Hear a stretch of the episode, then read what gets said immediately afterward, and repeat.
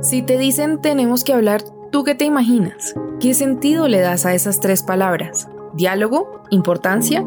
¿Cambio? Tenemos que hablar, tú, yo y el país. Llegó el momento de hablar Colombia. Nos espera una conversación que busca construir desde las diferencias una hoja de ruta compartida, un espacio único para colaborar, incidir y debatir. Esto es Tenemos que hablar Colombia. Es sentarnos a mirar qué podemos proponer, de qué forma podemos contribuir si no estamos de acuerdo en lo que está buscando la forma de opinar y decir, a mí me parece que lo podemos hacer así. Y en ese establecer conciencia, yo pienso que parte es como del individuo y la diferencia y el respeto por la diferencia, pero también además la conciencia de la diferencia. Creo que a veces no somos tampoco como muy conscientes. En el momento en el que hice parte y todo eso ya era más fácil, porque te diste cuenta de que éramos diferentes, o sea, eran diferentes edades, diferentes carreras y tú podías hablar libremente. Esta es la respuesta que queremos, consideramos importante. Esta es la forma en que lo vamos a hacer. ¿Existe esta confianza por esto y por esto o existe esta desconfianza? Enfóquese en algo, en lo que usted crea que es lo más importante. Y en esa construcción entre todo lo más importante, pues vamos a sacar una agenda interesante.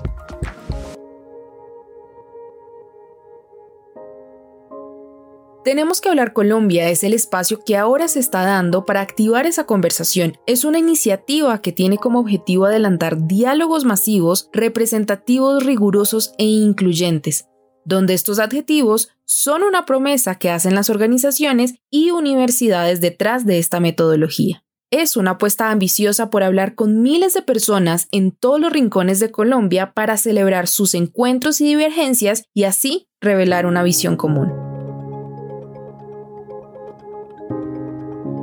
Bienvenidos a este segundo episodio del podcast de Tenemos que hablar Colombia. Los diálogos avanzan, cada día Tenemos que hablar Colombia se acerca aún más a su meta de reunir a 10.000 colombianos en estas conversaciones que valoran nuestras diferencias y que nos permiten encontrarnos en torno a ellas. Pero, ¿cómo se ha vivido la experiencia de estos diálogos? ¿Qué han pensado los colombianos y las colombianas que han participado? Hoy queremos contarles de las experiencias de cuatro personas que se inscribieron a los diálogos para ayudar a resolver las interrogantes sobre cómo somos los colombianos, qué queremos para nuestro país y cómo podríamos aportar al cambio social. Este espacio va a ser similar, va a ser un espacio de aprendizaje, va a ser un espacio de construcción de país, porque yo pienso que estos espacios lo que hacen es eso. Marcela Peñuela es líder social y estudiante de trabajo social del Instituto Universitario de La Paz en Barranca Bermeja, Santander ha hecho parte de distintos procesos de diálogo, así que para ella tenemos que hablar sería un proyecto con características semejantes. Es dejar que la diversidad se siente a decir, mira, hay estas problemáticas, hay estas soluciones, los colombianos somos así, nos identificamos por esto y esto y esto y pensamos que la solución es esta. Por eso quise participar. Por su parte, Daniel Patrón, egresado de la Universidad de los Andes en Bogotá, impulsado por todo lo que ha tenido que enfrentar el país en términos de movilización social desde el 2019, se inscribió a los diálogos pues tenía una sensación de que los colombianos debemos sentarnos a labrar una hoja de ruta. Que nos lleve a, minimizar este descontento, a trabajar en estas cosas que verídicamente se están exigiendo y pidiendo de parte de la ciudadanía hacia el gobierno. Y, y me gustaría pues en la medida de lo posible participar y dar mi opinión. De verdad me parece importante sentar unas bases y reconocer que hay una parte de la población que, que, que, está hoy en día con una vulnerabilidad mucho mayor a la que podemos tener muchos y que, y que toca solucionar esos problemas. Porque es que a través del diálogo se solucionan las cosas, cualquier conflicto y, además eh, a través del diálogo conocemos las percepciones de los demás, conocemos sus ideas, conocemos sus formas de pensar. Valentina Ducón, estudiante de Contaduría Pública de la Universidad del Norte en Barranquilla, no tenía muy claro qué esperar cuando se inscribió al proyecto, pero entendió la importancia del diálogo. Y así podemos cambiar o abrir los ojos ya en cosas en que no nos damos cuenta a veces. Y el diálogo y el compartir así el hablar con los demás nos da eso ya, que, no, que podamos ampliar nuestra visión, eh, además de saber escuchar y, y, saber comprender el punto de vista del otro. Entonces es importante siempre el diálogo. Tenemos que hablar Colombia tiene una metodología específica para sus conversaciones, transferida desde Tenemos que hablar de Chile, en donde un pequeño grupo de colombianos se sienta a dialogar. Una sola conversación tiene distintas etapas. Lo primero es escuchar lo que todos tienen para decir sobre la pregunta ¿qué debe cambiar, mejorar o mantenerse en nuestro país? Es importante entender las diferencias en el que no todos pensamos igual, no todos tenemos las mismas ideas y no todos íbamos como que a decir que Colombia debe mejorar esto, Colombia debe cambiar esto o a Colombia le falta eso. Entonces, en ese momento yo me di cuenta de cuán importante es que todos o como tal o uno si desde su desde, desde sí mismo hable, o sea, asume la voz. Entre todos los temas propuestos durante el diálogo se hace una evaluación y al final las personas votan por cuál es el más importante y por qué, para escoger uno para profundizar en la siguiente etapa. Pero esto no quiere decir que las otras ideas no vayan a ser tenidas en cuenta. Y, precisamente creo que es lo que logra la dinámica que ustedes propusieron y es, eh, hablemos todos, demos nuestra opinión, luego dialoguemos, pongámonos no, no, no de acuerdo, pero cada uno con base en lo que escuchó oiga, ¿sabe qué? Este tipo tiene una buena idea. Mi idea parecía buena, pero lo que él dijo me convenció más.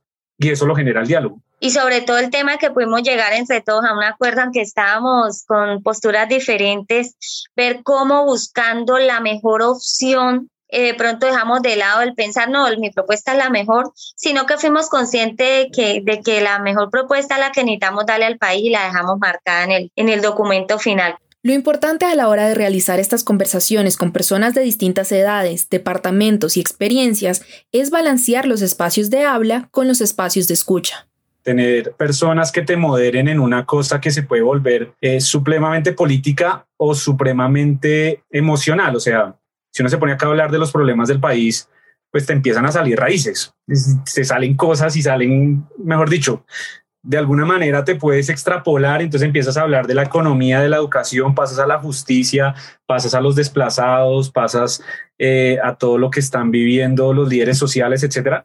Por eso es que tenemos que hablar cuenta con un equipo de facilitadores y talleristas que además de moderar la conversación, categoriza las respuestas de los participantes y como lo expresa Mauricio Bejarano, profesor de la Universidad de AFIT en Medellín, los hace sentir escuchados. Pues, las dos personas que estaban con nosotros muy cálidas, muy cercanas, muy hábiles pues, en llevar la conversación, muy respetuosas. Y claro, mm, me parece que la metodología que usan, además se aseguran de que uno sepa que lo están escuchando porque como ellas están tomando nota de lo que estás diciendo y luego te piden confirmar si eso sí es y además son reiterativas en el ejercicio de que tienes que escoger de, todo lo que dijiste que es lo más importante. No, a mí me gustó mucho. Me parece que, que uno se queda tranquilo con que las ideas que uno expresó si son las que quedaron, pues. Esta sistematización, esta transparencia a la hora de dialogar es lo que diferencia a Tenemos que hablar Colombia de los otros procesos. Tener el apoyo de seis universidades permite que haya rigurosidad en el proyecto y una distancia de los partidos políticos, lo que le da un parte de tranquilidad a todos los colombianos, desde los que participan hasta los que luego leen el informe final. Daniel y Marcela son dos de los que confían en la academia confío en que las universidades son, eh, no tienen un sesgo político, más allá que tilden a una de la Universidad de los Ricos y la otra la Universidad de los Pobres, entonces una es la derecha y la otra de izquierda, que pues así lo tildan. Confío en que no haya un sesgo político ahí, sino que sea realmente un espacio de construcción. Confío en la transparencia de las instituciones públicas educativas, porque veo a través de espacio el aporte que ustedes le están dando en estos momentos de conflicto y de, y de, y de problemas y de estallido social. Y es precisamente esa confianza la base de las expectativas que tienen los colombianos, como Valentina, en la hoja de ruta compartida que tenemos que hablar busca construir desde las diferencias el proceso de Tenemos que hablar Colombia pueda, al recoger toda la información, al recoger todas nuestras voces y todo eso, pueda hacer un cambio ya, o sea, pueda permitir que seamos escuchados, o sea, que todas las opiniones sean recogidas y que se puedan llevar a cabo, que, lo, que se logre llegar a cabo. Tenemos que hablar Colombia el lugar de encuentro para conversar y proponer una nueva visión de país. Queremos escucharte. Suma tu voz en tenemosquehablarcolombia.co. Mauricio, Valentina, Daniel y Marcela son solo cuatro de los 10.000 colombianos que harán parte de estas conversaciones, pero los diálogos no han terminado ni la oportunidad para inscribirse. Así que si lo están dudando, qué mejor motivación que escuchar de las voces de ellos las razones para participar. Yo pensaría que una de las cosas que uno oye siempre en Colombia es ese, ese dilema o esa discusión entre el, el, centro y la periferia, ¿no? entre la capital y lo rural, y cómo hacer que mi voz llegue. Pienso que tenemos que hablar de una manera de tener acceso al mismo espacio y que mi voz aparezca junto a las demás voces, pues porque tenemos que hablar es un espacio de, que nos iguala. Y para poder estar unidos, todos debemos ser escuchados, todos debemos compartir lo que pensamos, eh, también mantener, o sea, dejar la indiferencia y ser empáticos. Colombia puede mejorar y para poder mejorar, para poder seguir creciendo, eh, debemos aceptar las diferencias, debemos entender que juntos podemos hacer el cambio. Me gustó participar porque siento que estamos en una coyuntura como país, digamos, bien particular que a veces, eh, más allá de que termina en unas situaciones que no debería ser, pues tienen que ser escuchadas. O sea, hay unas, digamos, unos reclamos legítimos de una parte de la población que tienen que, que, ser escuchados. Quiero agradecer este espacio de verdad que tuve en Tenemos que hablar Colombia, un espacio muy apropiado pues para concretar acciones en en aras de aportarle a la construcción de país ante este, pues, este problema nacional o, este momento de crisis, pero, pero los conflictos son buenos porque los conflictos sirven para mejorar y pues esa es la idea, que busquemos la forma de mejorar y que nuestro país eh, se desarrolle. Eso es lo que queremos. Tú también puedes ser parte de esta conversación. No necesitas experiencia ni estar preparado, solo necesitas querer hablar y, más importante, escuchar a las personas que pueden pensar igual o distinto a ti. Inscríbete para participar en esta conversación ingresando a tenemosquehablarcolombia.co.